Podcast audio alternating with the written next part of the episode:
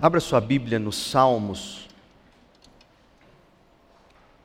Salmos não tem capítulos, não sei se você sabia disso. Cada salmo é um salmo em si. Salmo de número 102 e não capítulo 102, é salmo de número 102.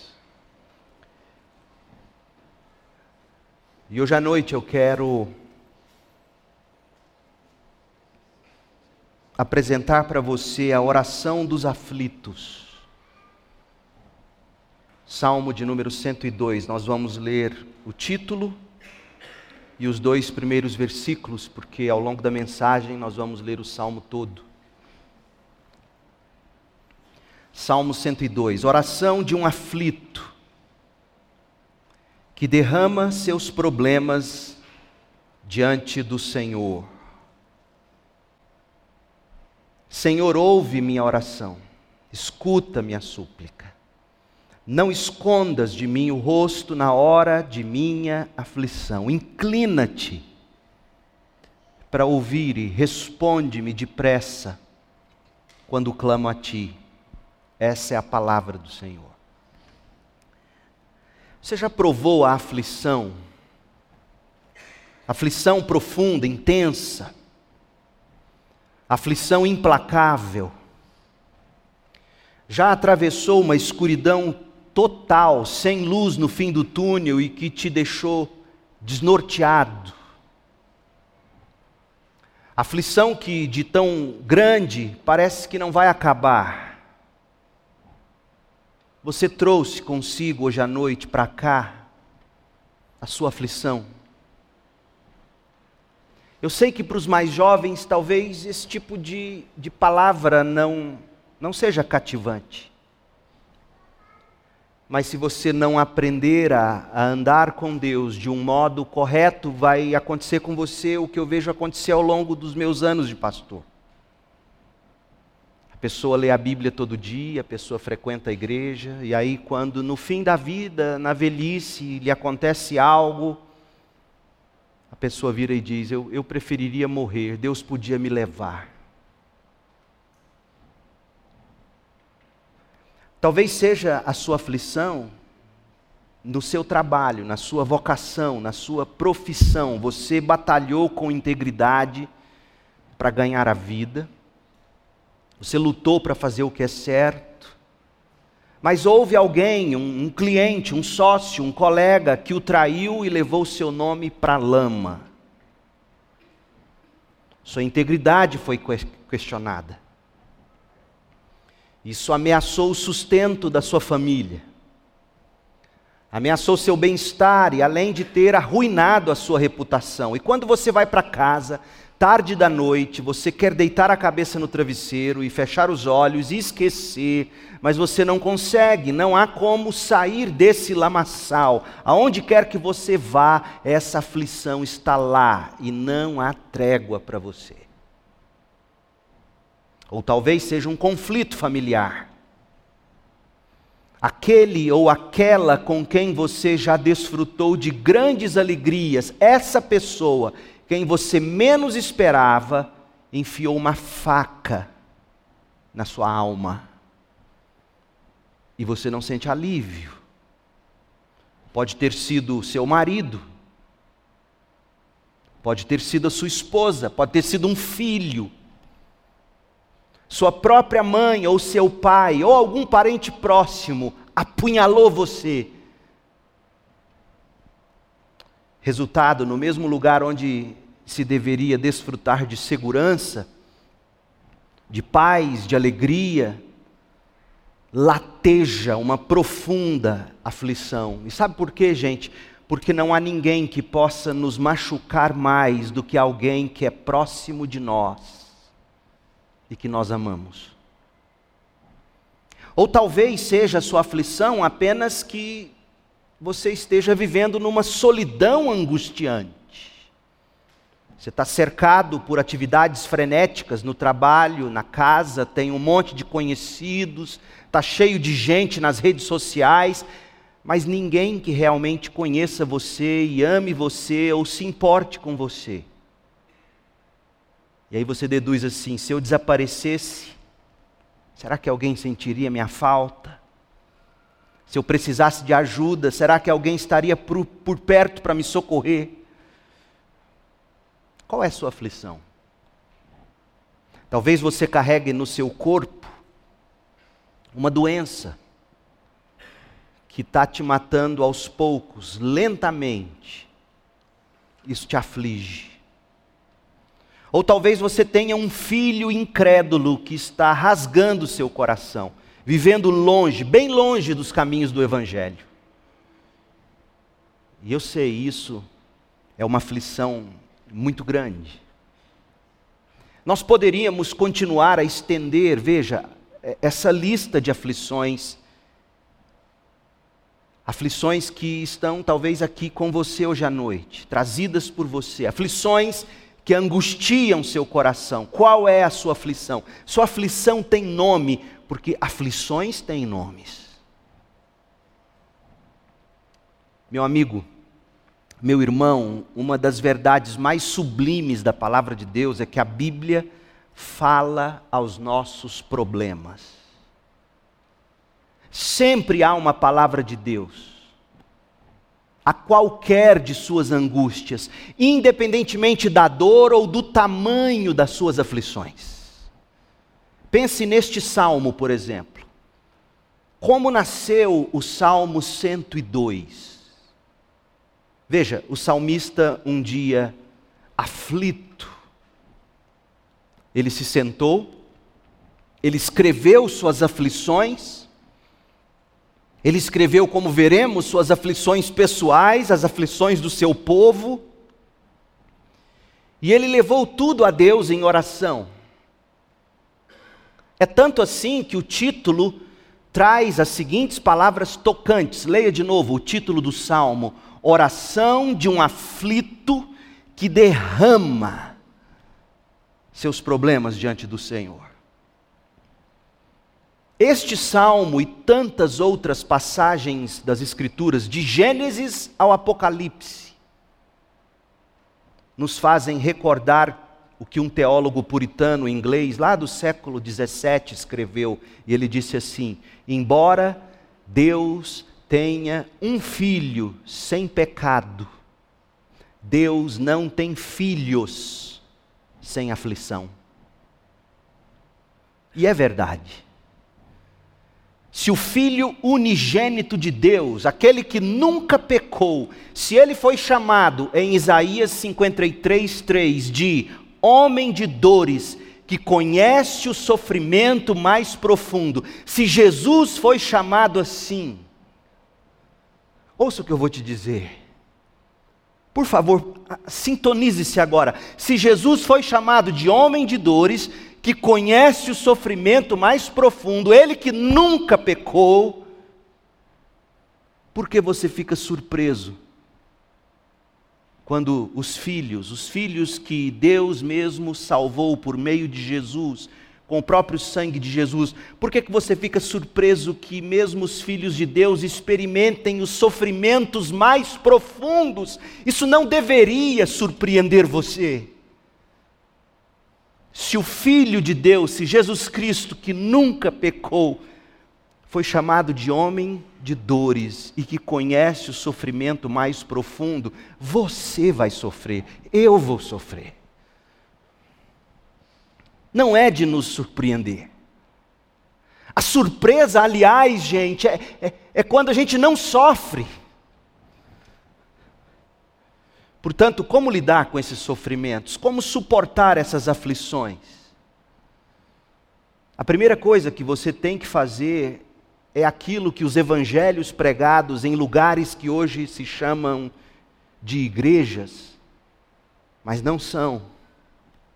Por mais que falem de Jesus ou de Deus, a primeira coisa que você tem que fazer é, é, que, é reconhecer que por consequência do nosso pecado, a aflição é uma parte real também da vida cristã. Foi Jesus quem disse: No mundo vocês terão aflições. Ponto. Ele disse isso. Ele não mente. Curioso que pessoas que pregam no carro adesivos do tipo Deus é fiel não acreditam nessa fidelidade de Jesus quando ele disse: No mundo tereis aflições.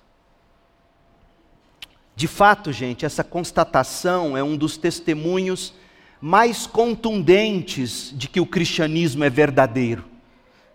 Tantas vezes, outras formas de espiritualidade, e hoje, inclusive, aquelas que se autodenominam cristãs e evangélicas, tantas vezes outras formas de espiritualidade nos oferecem falsos substitutos para a verdadeira religião. Eles tentam disfarçar as aflições da vida, eles tentam encobri-las, pregam que elas não existem, ou pelo menos não devem existir para os que são mais fiéis. Apregoa um triunfalismo que não é bíblico. Mas Deus, em Sua palavra santa, nos ordena, Deus nos ordena a olhar de frente para as coisas que mais nos afligem e reconhecer a realidade, tanto quanto a realidade por trás das aflições para você não chegar na velhice, depois de ter sofrido tanto e no final levar um baque ainda maior e não ficar dizendo: Deus, por que, que eu não morro? Para o crente, não existe sofrimento sem sentido. Nem é o Salmo 102 sobre sofrimento inexplicável. Todo sofrimento, gente, é, em última análise, explicável sim, da perspectiva do Evangelho de Cristo. O problema é que, na maior parte, e deste modo desde os dias bíblicos, o problema é que, que não está nos planos inescrutáveis de Deus nos explicar as razões de cada um de nossos sofrimentos, cada uma de nossas aflições ou tribulações particulares.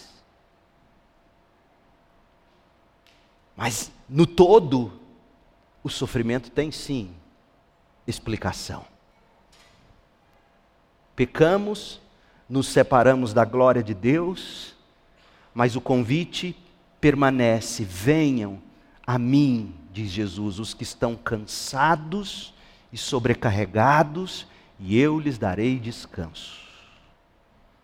Portanto, meu povo, embora o Salmo 102 seja sobre sofrimento inexplicável para o salmista, o Salmo 102 não ficará sem sentido ou sem explanação. No final de tudo, todas as coisas ficarão bem claras, mas por enquanto, muito do que fazemos, muito do que experimentamos, está para nós de algum modo inexplicável. Mas lembre-se, nem tudo que é para você inexplicável significa que não haja uma explicação. Então, como é que a gente vai proceder? Como a gente vai, vai suportar nossas muitas aflições? Salmo 102. Há no Salmo 102 um padrão bíblico para nós. E esse padrão nos, nos encoraja em nosso sofrimento. Nós temos no Salmo 102 algo fundamental para a vida, sobretudo na hora amarga da aflição. O Salmo 102 modela para nós os hábitos e o padrão do salmista. E esses hábitos e padrões, nós faremos muito bem em copiar, em praticá-los, quando a enorme quantidade de sofrimento e, e de aflição são sobre nós despejados. Você precisa de hábitos para a hora do sofrimento. E se você não tem hábitos, como a maioria de nós não tem hábitos quando tudo vai bem, imagina se você os terá quando tudo for mal. Você precisa criar hábitos, você precisa de padrões. E é o que o Salmo 102 nos oferece. Deixe-me apenas descrever isso para você muito brevemente. Porque se eu mostrar para você como você deve ler esse salmo, eu posso fechar a Bíblia e a gente ir para casa. Eu nem preciso pregá-lo. O bom pregador é aquele que te ensina a ler a Bíblia. Se você não aprende mais da Bíblia ouvindo alguém, questione. Não importa se ele disse para você que veio da parte de Deus, você precisa da Bíblia.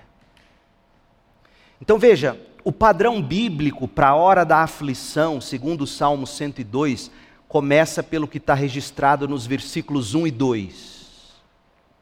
E é simplesmente isto: ore, ore, ore. A primeira diretriz para aqueles que estão aflitos é firmar o hábito de orar, de levar seus problemas a Deus em oração. Oh, que paz perdemos sempre quando não levamos nossos problemas a Deus em oração. É o que a gente canta. Nós vamos ver como isso é bem prático daqui a pouco, mas o primeiro princípio, versículos 1 e 2, o primeiro hábito, ore. A segunda diretriz que você encontra no Salmo 102 está nos versículos de 3 a 11 e é a seguinte: descreva. O salmista nos ensina a fazer o seguinte em oração: descrever a Deus nossas aflições. Descrever a Deus nossas aflições de modo pleno, detalhado, sem reservas. Porque o padrão bíblico não é murmurar aos outros, como fizeram os filhos de Israel no deserto, sob a liderança de Moisés o padrão bíblico é descrever a Deus nossas dores. Se há uma coisa com a qual eu concordo com a psicologia, é que falar é terapêutico. Falar a Deus, então, nem se fale, é libertador. Primeira diretriz, versos 1 e 2, ore. Segunda diretriz, de 3 a 11, descreva suas aflições. E a terceira diretriz, versos 12 a 17, é a seguinte: alimente. Alimente. O salmista ele modela para nós um hábito indispensável para quem ora e descreve a Deus seus problemas, qual seja alimentar a esperança. Não te surpreenderá que o salmista nos aponte para Deus não é de, de surpreender que o salmista nos aponte para a soberana providência de Deus em tempos de aflição, mas poderá te surpreender o que mais ele nos aponta do verso 12 ao 17. Eu não vou dar spoilers agora. Eu não vou estragar a surpresa. Daqui a pouco a gente descobre, mas a terceira diretriz é essa: alimente a esperança em Deus e aguarde. Então ore, ore a Deus, descreva, descreva a Deus sua aflição. Terceiro, alimente sua esperança. E então, em quarto lugar, versículos 18 a 28, testemunhe. O salmista enfrenta essa aflição desejando que a fidelidade de Deus em ouvir os clamores dele por socorro sirva de testemunho, sirva de depoimento para as gerações futuras e que isso tudo glorifique a Deus. Portanto, ore a Deus, descreva a Deus sua aflição, alimente a sua esperança em Deus, testemunhe da fidelidade e da glória de Deus, e por fim, a quinta diretriz: olhe, olhe para Cristo. Uma das coisas que a gente vai aprender é que o Salmo 102 é um salmo messiânico. Toda a circunstância e o pano de fundo deste salmo, embora fosse real para o salmista que o escreveu, é mais real ainda para Jesus, que o cumpriu literalmente de cabo a rabo em sua própria vida.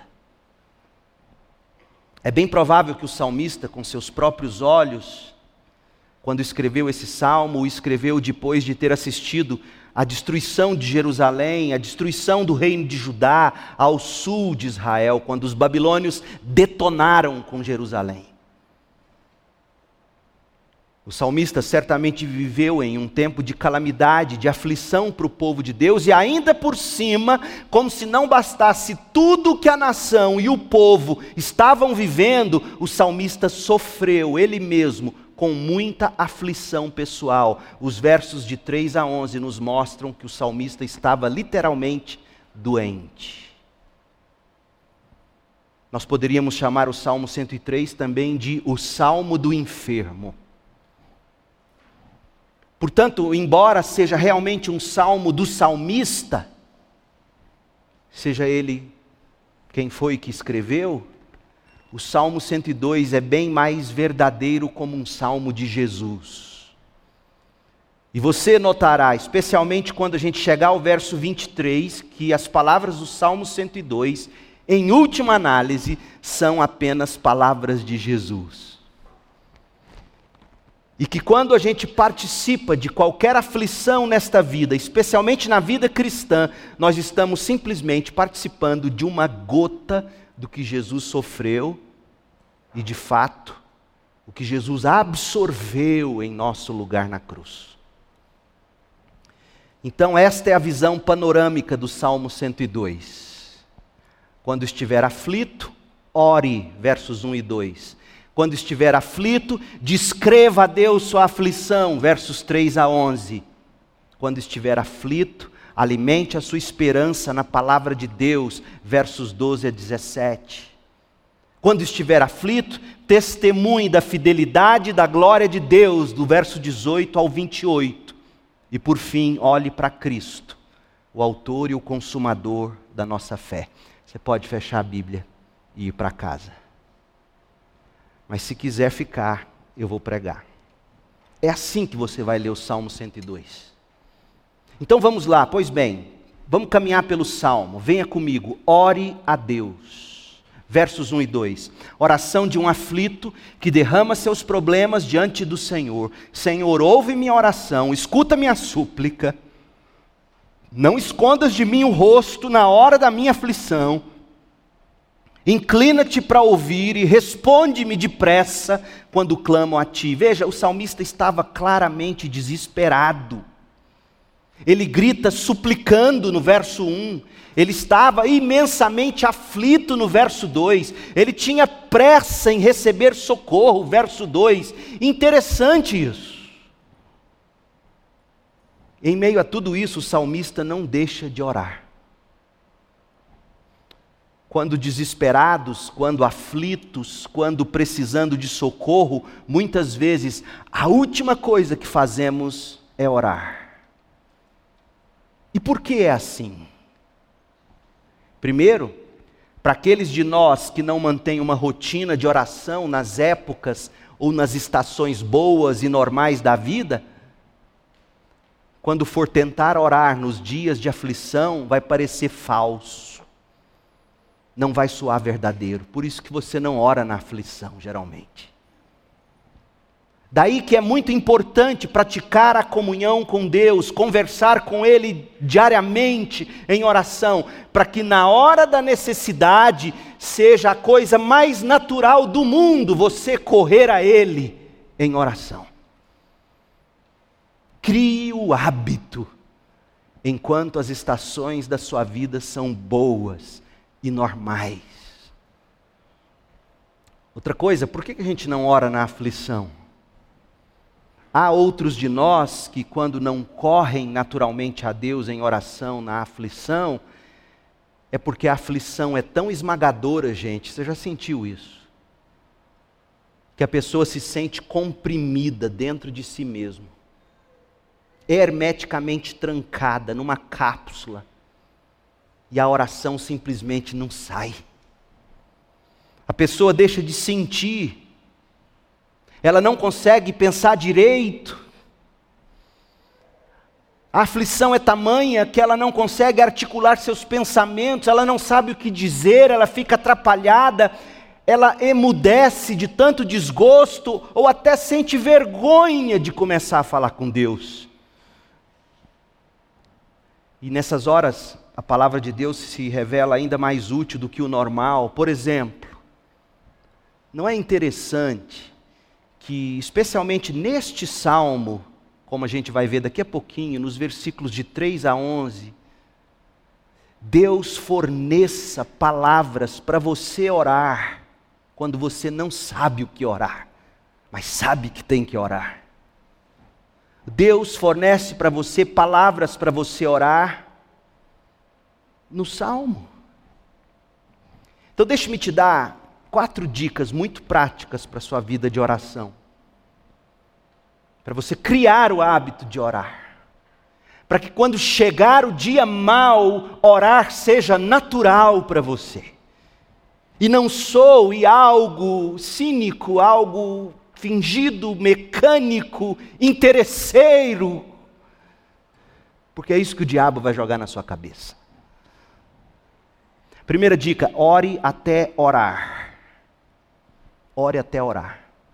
Quando a gente começa a orar na hora da aflição, quase sempre a gente sente como se não estivéssemos sendo ouvidos por Deus. Porque afinal, a própria experiência da aflição, como o versículo 10 vai mostrar para a gente, muitas vezes nos traz a sensação de que Deus se afastou de nós. Deus não se importa comigo. Deus está me punindo. Então vai ser muito mais tentador para nós não sentirmos que estamos sendo ouvidos, e nessas horas vale muito o conselho do velho e sempre muito sábio Charles Spurgeon. Ele disse assim: rogue pela oração, ore até conseguir orar, ore para ser ajudado a orar e não abandone a oração porque não consegue orar, pois dos momentos em que você acha que não pode orar é que realmente está fazendo as melhores orações. Fecha aspas. Amém. Ore até orar. Segundo, ore em voz alta. Além de orar até orar, ore em voz alta. Orar em voz alta é uma boa prática. Especialmente na hora da aflição, ore em voz alta. Jesus orava em voz alta, como eu sei disso? De outro modo, se ele não orasse de voz alta, como os discípulos teriam sabido o que ele orou? Como os discípulos teriam registrado o que ele orou? Lá no Getsemane, por exemplo, em profunda angústia, Jesus orava em voz alta. Em voz alta vai ajudar você concatenizar seus pensamentos, vai permitir você se expressar e ouvir sua própria voz. Ore até orar, ore em voz alta. Terceiro, ore escrevendo sua oração. Pastor, eu não consigo. Escreva. Veja, se nós temos as orações dos salmistas, é porque eles tinham o hábito de orar escrevendo as orações. E graças a Deus por isso, pois, pois além de ser um ótimo eh, recurso, enquanto você ora, você diz: Isso é minha oração, é, é, é minha redação, é meu coração a Deus. Além de ser um grande recurso didático para você, se você guardar seus cadernos de oração, pode ser que um dia eles abençoem seus filhos, seus netos, seus bisnetos. Mas não ore deixando recado para a geração posterior, não. Ore falando, descrevendo a Deus sua dor. E por fim, ore a palavra de Deus. Na história da igreja sempre foi muito comum se orar os textos bíblicos. Por que, que você acha, ou como você acha que surgiu a reza do Pai Nosso? Pai Nosso que estás nos céus, santificado seja o Senhor. De onde você acha que surgiu isso? Do hábito muito bom dos cristãos, de muito antigamente, de pegarem um texto bíblico e orarem ele a Deus. Eu tenho até medo de recitar em conjunto o credo dos apóstolos, porque vai parecer reza para muita gente. Mas era um hábito as pessoas pegarem o credo apostólico. Creio em Deus Pai Todo-Poderoso, Criador dos céus e da terra, creio em Jesus Cristo, seu único Filho, e, e orar isso, orar isso. pregar isso para sua própria alma. Ore a palavra de Deus. A oração é o primeiro passo para lidar com a aflição. Então, ore até orar, ore em voz alta, ore escrevendo sua oração, ore a Bíblia. Faça da oração um hábito. Segundo, descreva a Deus sua aflição. Olha como o salmista descreve, versos 3 a 11. Veja que ele sentia dor, no verso 3, ele perdeu a fome, no verso 4, ele perdeu o sono, no verso 7, ele se sentia solitário, nos versos 6 e 7, por quê? Porque inimigos zombavam dele, insultavam ele, verso 8, ele estava de luto, ele usa uma forma poética no verso 9 para falar que ele comia cinzas e bebia lágrimas. Ele está dizendo: Eu estou enlutado. A sensação era de que Deus estava punindo ele, verso 10. E o resultado da soma de tudo, ele sentia a vida dele murchando, igual um maracujá jogado lá na fruteira da sua casa. Olha o que ele diz, verso 3 pois meus dias somem como fumaça. Como brasas ardentes, meus ossos queimam. Meu coração está esgotado, secou-se como capim. Até perdi o apetite, por causa de minha ansiedade, eu não passo de pele e osso. Sou como a coruja no deserto como uma pequena coruja num lugar desolado, não consigo dormir, sou como pássaro solitário no telhado, todos os dias meus inimigos me insultam, zombam de mim e me amaldiçoam, as cinzas são meu alimento e as lágrimas se misturam com a minha bebida, por causa de tua ira e de tua fúria, pois me levantaste, depois me lançaste fora, minha vida passa rápido como as sombras que se vão, eu vou murchando como capim. Descreva suas aflições a Deus. Descrevas a Deus, não murmure aos outros. O padrão do povo de Deus, desde os dias de Moisés no deserto, é de reclamar uns aos outros. Ou reclamar aqueles a quem nós julgamos não está fazendo bem a nós.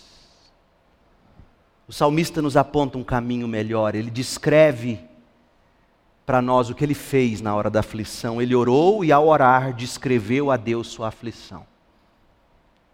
Só que fica muito difícil de fazer isso. Quando, a exemplo do salmista, a gente sente como se o próprio Deus estivesse contra nós. Ele diz no verso 10: ele sente a fúria de Deus, ele sente a disciplina de Deus. Então ele sabe o que você sente quando você pensa, Deus, por que, que o Senhor está fazendo isso comigo? Em última instância, ele sabe que o sofrimento dele passou, passava, estava passando pela mão de Deus. Por que, que Deus está permitindo isso acontecer comigo? Por que, que Deus está me punindo? Honestamente, como é que você vai a Deus descrever suas aflições quando você sente que Deus tem parte nisso? Deixe-me te assegurar uma coisa. Assegurar você de uma coisa. Se você está em Cristo, se você está confiando em Cristo como a sua justiça, o Pai Celestial te ama nele, Cristo.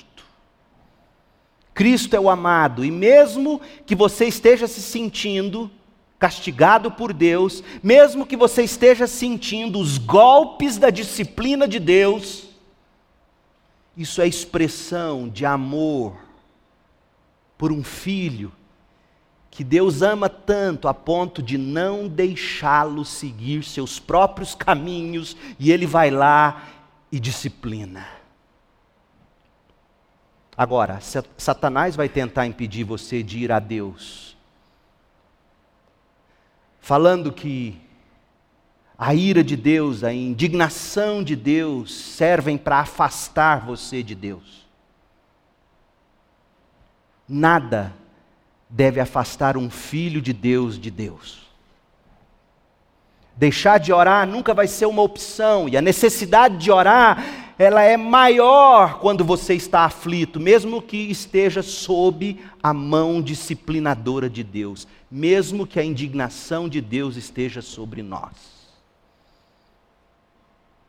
Em Cristo, correr diretamente a Deus e orar, descrever a Ele a nossa aflição, é o que se espera de um filho de Deus.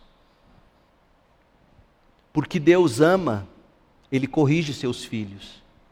Deus nunca deixa de amar, mesmo enquanto Ele disciplina, de modo que, mesmo quando ir a Deus signifique disciplina, nós vamos a Deus confiando no amor de Deus. Então, hoje à noite, eu digo a você: vá a Deus e descreva a Ele suas aflições. Pare de murmurar aos outros. Pare de desabafar em redes sociais. Pare de mandar recados em story, Instagram ou WhatsApp, seja onde for. Descreva a Deus. Terceiro lugar, alimente a sua esperança. Porque veja o padrão, o hábito do salmista: o aflito ora a Deus. Orando, ele descreve a Deus suas aflições. Ele não corre de Deus. Ele não corre da comunhão dos santos, ele não corre da igreja. Uma das coisas que mais me amargura ver ovelhas fugindo de Deus e da igreja quando elas mais precisam. Elas não entendem que a comunhão da igreja é meio de graça. O aflito corre a Deus em oração, o aflito descreve a Deus sua aflição. E sabe por que, que é desse jeito? Sabe por que, que ele ora? Sabe por que, que ele corre para Deus? Sabe por que, que ele descreve a Deus? Porque ele não deixa de alimentar a esperança dele em Deus. Versos 12 e 17. Mas lembra do spoiler que eu não dei? O salmista, no, no meio dessa dor pessoal, ele traz para sua aflição a história do povo de Deus então ele alimenta a esperança dele em Deus, versos 12 e 17, e também no plano de Deus para o seu povo, versos 13 a 16. Verso 12, leia comigo. Tu, porém, Senhor, reinarás para sempre. Esse é o mesmo salmista que no verso 10 sentia que a mão de Deus pesava sobre ele. Veja, Olha, olha o que é uma boa teologia quando você sabe descrever a Deus seus problemas. Você sabe que a mão de Deus pode sim estar te disciplinando, mas você corre para Deus e não abre mão de Deus. Tu, porém, Senhor, reinarás para sempre, teu nome será lembrado por todas as gerações. Olha o verso 17 ouvirá as orações dos indefesos e não rejeitará suas súplicas. Por isso que ele vai a Deus, ele confia em Deus. Ele alimenta a esperança na soberana providência de Deus, no reino soberano de Deus, no poder de Deus. Ele sabe que Deus ouve os indefesos e não rejeita as súplicas de seus filhos. Esse é o Deus que você conhece? Esse é o Deus que você sabe que disciplina, mas disciplina em amor. Mas Ele ouve suas orações. Mas Ele alimenta a esperança dele também nos, nos planos de Deus para o povo de Deus. Porque Ele está enxergando a dor dele à luz da dor do povo de Deus como um todo. Lembra de, do apóstolo Pedro, quando ele vai encorajar os crentes perseguidos, ele fala assim: Olha, lembrem-se de que pelo mundo todo outros estão passando pelas mesmas aflições. Lembra disso? Será que Pedro não bebeu desse salmo? Será que Pedro não aprendeu com esse salmista que na hora da aflição a gente tem que aprender a alimentar nossa esperança à luz de quem Deus é? Versos 12 e 17. e à luz do plano que Deus tem para o povo dele. Versos 13 a 16, leia. Tu te levantarás, verso 13, e terás misericórdia de Sião, a cidade que estava destruída pelos babilônios, Jerusalém. Sião é sinônimo de Jerusalém. Já é tempo de lhe mostrar compaixão, este é o momento esperado, pois teus servos amam cada pedra de seus muros que foram destruídos e estimam até mesmo o pó em suas ruas. As nações temerão o nome do Senhor, os reis da terra estremecerão diante de sua glória, pois o Senhor reconstruirá Sião, ele aparecerá em sua glória glória. Ouvirá as orações dos indefesos e não rejeitará suas súplicas. Gente, nestas verdades é que o salmista alimentava a esperança dele, quem Deus é e o plano triunfante que Deus tem para a sua igreja. O salmista está ensinando você, na hora de suas aflições pessoais, tirar seus olhos apenas para suas dores e ver a dor do povo de Deus ao redor do mundo e clamar para que se cumpra o plano de Deus para a igreja de Jesus Cristo. Isso é espiritualidade cristã. Você olhar seus problemas à luz dos grandes problemas do povo de Deus espalhado pela terra. Eu disse no início, o salmo deve ter sido composto após a desgraça nacional, a, invasão a Jerusalém, talvez a invasão de 587 a.C., conforme você lê em 2 Crônicas 36, que foi o fim de Judá. Ele está vendo a ruína de Jerusalém e ele olha para o seu próprio corpo e vê seu corpo doente. Não sei, fica até a impressão de um homem anoréxico, que não comia, que se alimentava de cinzas e lágrimas, emagrecia, não dormia. Um homem doente, um homem aflito pessoalmente. Mas ele não deixa de orar e de descrever a Deus suas aflições. Como foi possível?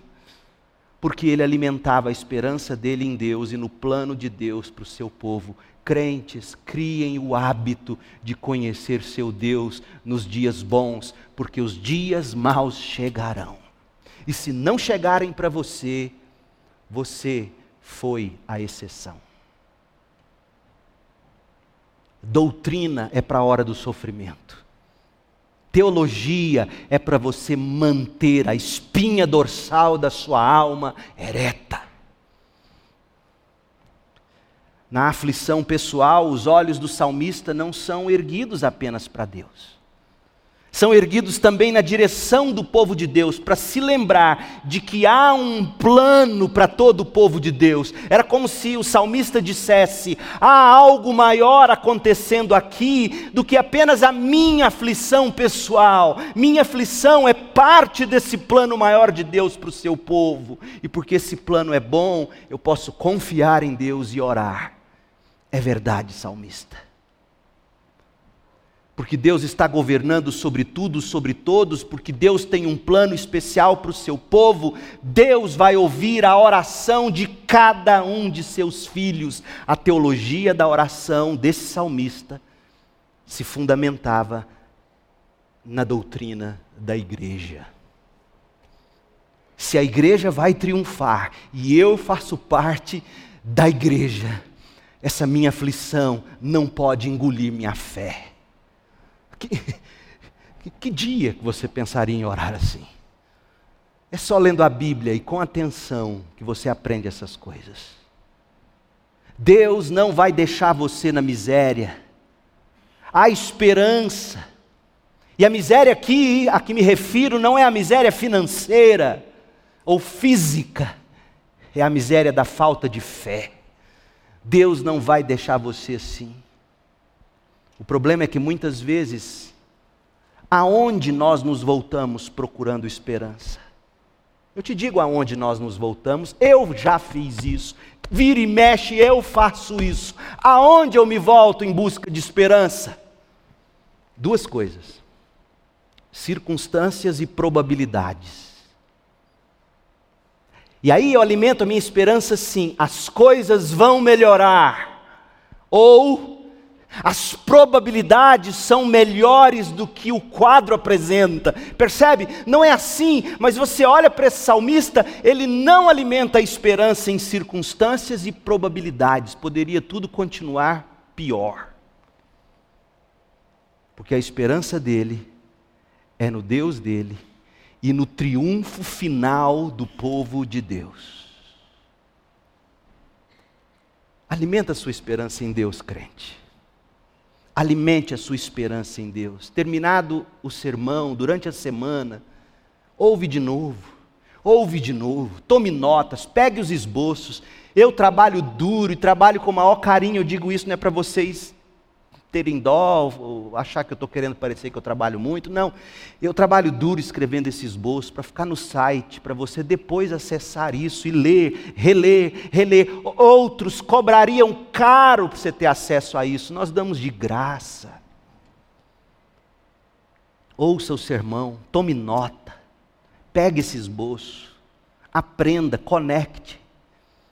Alimente a sua alma, alimente a sua esperança para você continuar orando e descrevendo a Deus suas aflições. Em quarto lugar, testemunhe da fidelidade de Deus. Olha o verso 18, até terminar o salmo. Olha o que, olha o, que o salmista de fato queria que acontecesse com o sofrimento dele. Verso 18. Fique isto registrado para as gerações futuras, para que um povo ainda não criado louve o Senhor. Para eu e você louvar, olha o que ele está dizendo. Ele esperava que um, num dia como esse, nesta igreja, nós lêssemos esse salmo e louvássemos o Senhor pelo testemunho dele. Ele não desperdiçou o sofrimento dele. Ele diz: Deus, o meu sofrimento tem que servir para gerações futuras, para que eles louvem o Senhor.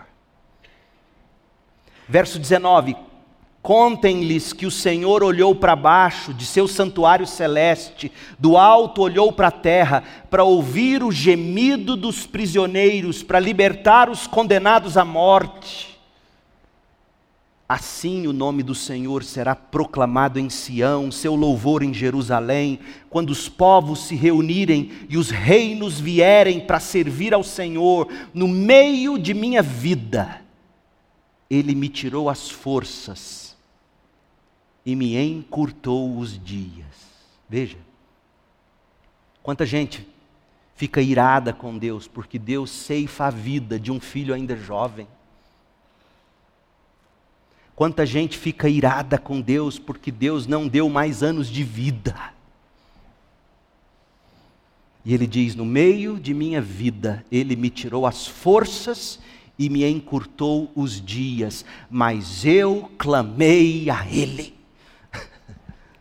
Ó oh, meu Deus, que vive para sempre, não tires minha vida enquanto ainda sou jovem. Muito tempo atrás lançaste os fundamentos da terra e com as tuas mãos formaste os céus.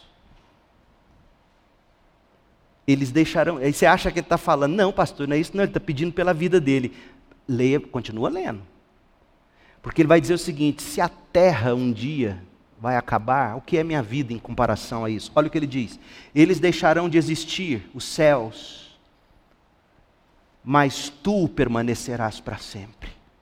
Eles se desgastarão como roupa velha. Tu trocarás os céus como se fossem vestuário e os jogará fora. Tu, porém, é sempre o mesmo. Teus dias jamais terão fim. Os filhos de teus servos viverão em segurança e seus descendentes prosperarão em tua presença. Jesus diria que os crentes, os filhos dele em Cristo Jesus, herdarão a terra.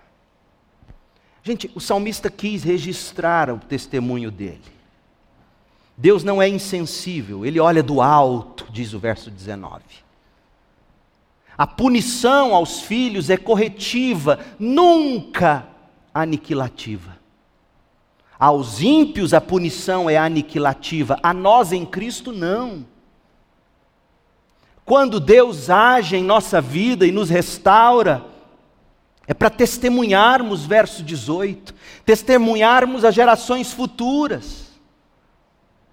Portanto, o que, que se aprende aqui? A gente tem que olhar para a ação de Deus na história e aprender as lições de Deus. A igreja deve aprender as lições de Israel, a crer na bondade, nos planos de Deus. Nossa vida tem que servir de testemunho, mesmo que Deus nos ceife a vida ainda na juventude. Não importa quanto tempo você viva, porque se tem uma coisa que o filme do Batman ensinou, ou você morre herói ou vive o bastante para se tornar um vilão. Muitos crentes vivem o bastante para darem prova de que não foram crentes. Isso é triste. E como a gente julga isso? Não é julga, a gente detecta pelos frutos, pelas palavras, pelas atitudes. Como você pode ter dito esses anos todos que cria em Jesus? Como você pode ainda continuar lendo a Bíblia? E da sua boca sair murmuração, dos seus atos sair escândalos, provocações, intrigas. O salmista está dizendo que o que importa é o Senhor, Ele dura para sempre. Céus e terra passarão. Nós, se vivermos 120 anos, o que é 120 anos à luz da eternidade? O que é um mês de nascido e morrer à luz da eternidade? Mas por fim, olhe para Cristo. Você ora, você descreve a Deus suas aflições. Em terceiro lugar, você alimenta sua esperança em Deus e você testemunha da fidelidade de Deus. Mas olhe para Cristo. Uma das coisas que a gente aprende no verso 23, olha o que diz o verso 23: No meio de minha vida, Ele me tirou as forças e me encurtou os dias. Sabe o que a gente aprende aqui? é que no final, a oração dos aflitos que está sendo levantada a Deus pelo salmista, em última análise, é a oração de Jesus. A vida dele foi encurtada aos 33 anos, jovem. As aflições descritas pelo salmista, em última análise, são as aflições de Jesus.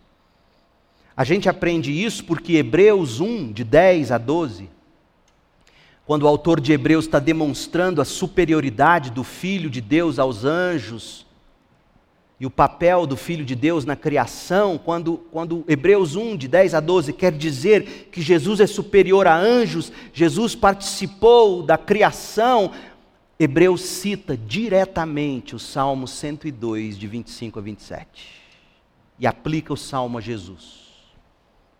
O salmo é sobre Jesus. Nós também sabemos que as aflições descritas no Salmo 102 são, em última instância, as aflições de Jesus, porque, de novo, verso 23: No meio de minha vida, Ele me tirou as forças e me encurtou os dias. O sofrimento de Jesus foi intenso, ainda na juventude, lá na cruz. O salmista, sem compreender totalmente, ele profetizou centenas de anos antes as palavras do Senhor Jesus Cristo na cruz, quando, por Jesus levar nossos pecados, ele foi afligido na sua alma, com todo o peso da ira que caiu sobre ele. Salmo 102, 10. E no meio da juventude de Cristo, Deus Pai tirou dele suas forças e encurtou seus dias. O Salmo 102 é o salmo de Jesus. E o que, que isso significa para mim e para você na nossa aflição? Significa que não há aflição que você experimente nesta vida que possa começar a se comparar de qualquer forma com a grandeza da aflição que Jesus experimentou por você na cruz. Isso significa que sua maior aflição é apenas uma sombra da aflição que Cristo suportou por você no seu lugar. Portanto, toda vez que você pegar as palavras do Salmo 102, e é legítimo que você pegue o Salmo 102 e, e ore o Salmo 102, você Pega essas palavras, leve-as ao Senhor, como um grito de alívio: ó oh Deus, me ajude, quanto tempo passará antes que o Senhor possa vir e responder minha oração, me dar alívio? Ore o Salmo 102, mas sabe por que você tem condições de orar o Salmo 102 desse jeito? Porque Jesus suportou Ele mesmo, sobre Ele mesmo, suas aflições as minhas aflições, a nossa aflição. Jesus não apenas tomou com você sua aflição, Jesus tomou sua aflição em vez de você tomá-la no seu lugar lá na cruz. Portanto, para cada crente, cada experiência real de aflição nesta vida deve ser um lembrete de que foi o seu, o meu lugar de condenação que Cristo tomou. E temos que nos lembrar de que Cristo suportou o que a gente deveria suportar e de que o que você está sofrendo agora, de forma alguma se compara ao que ele sofreu no seu lugar na cruz.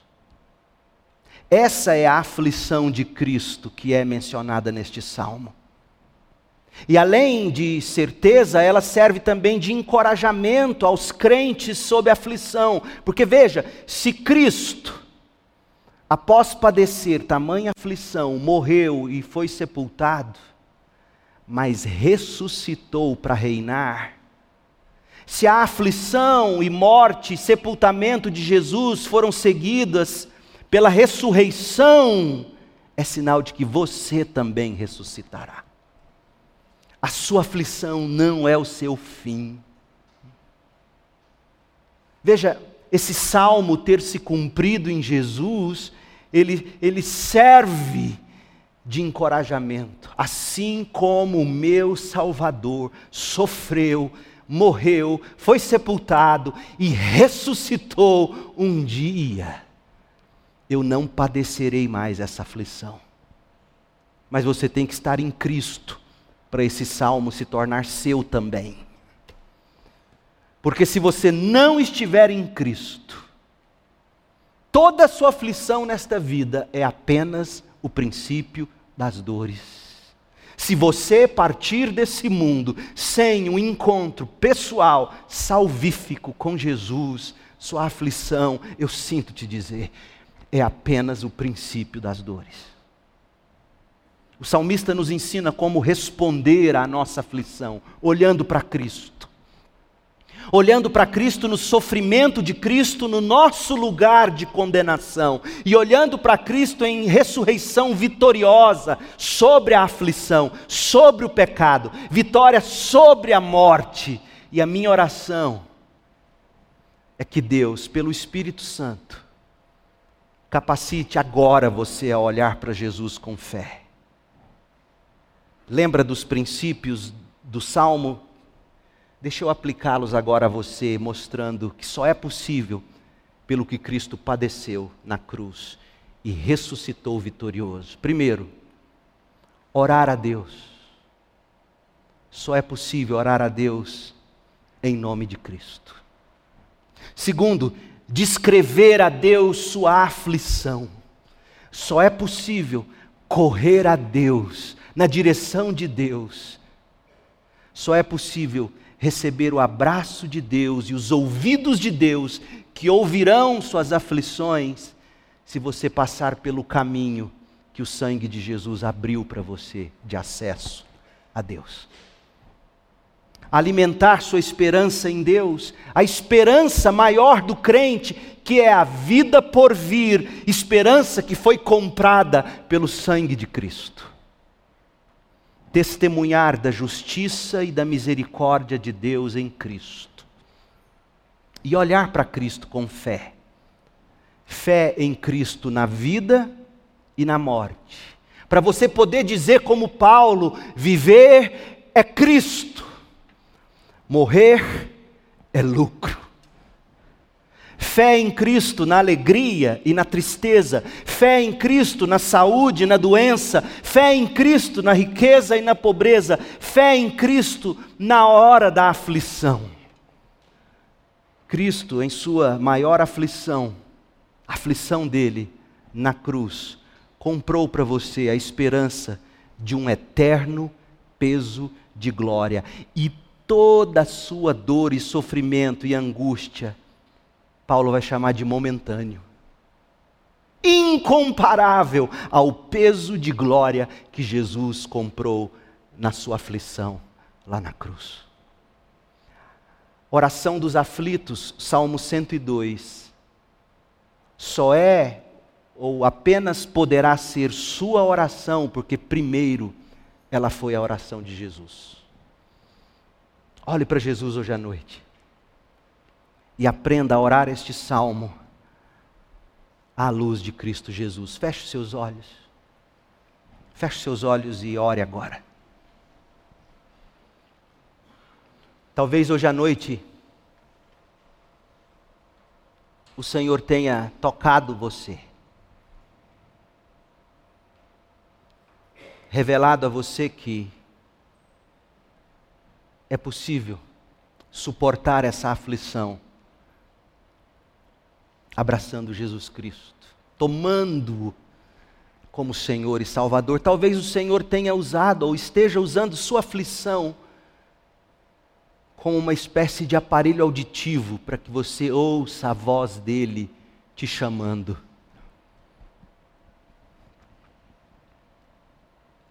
E, como eu te disse, se você não abraçar Jesus com fé agora, não abraçar Jesus como aquele que tomou sobre ele as aflições pelo seu pecado, se você não fizer isso,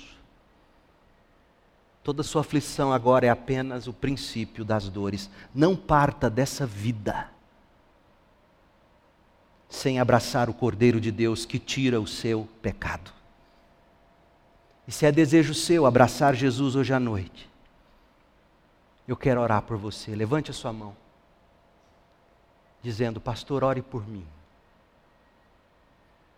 Alguém entre nós? Deus te abençoe, moço. Quem mais?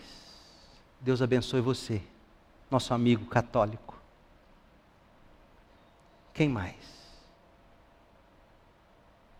Deus te abençoe. Deus te abençoe, Ronan. Mais alguém? Deus abençoe a jovem aqui no meio. Deus te abençoe. Deus querido, o Senhor viu essas mãos levantadas. O Senhor mesmo é quem fala e quem abre o coração para que entendam e enxerguem a beleza de Cristo. Que seja, sim, hoje à noite, uma noite de salvação para esses. A noite em que eles abraçaram Jesus como o substituto pelos seus pecados,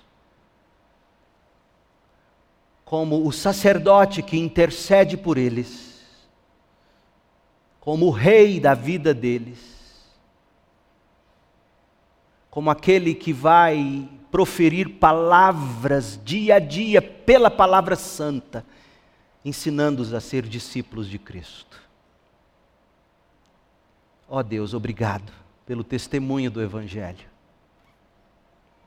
E que a oração dos aflitos neste salmo seja por nós entoada sempre em nome de Jesus.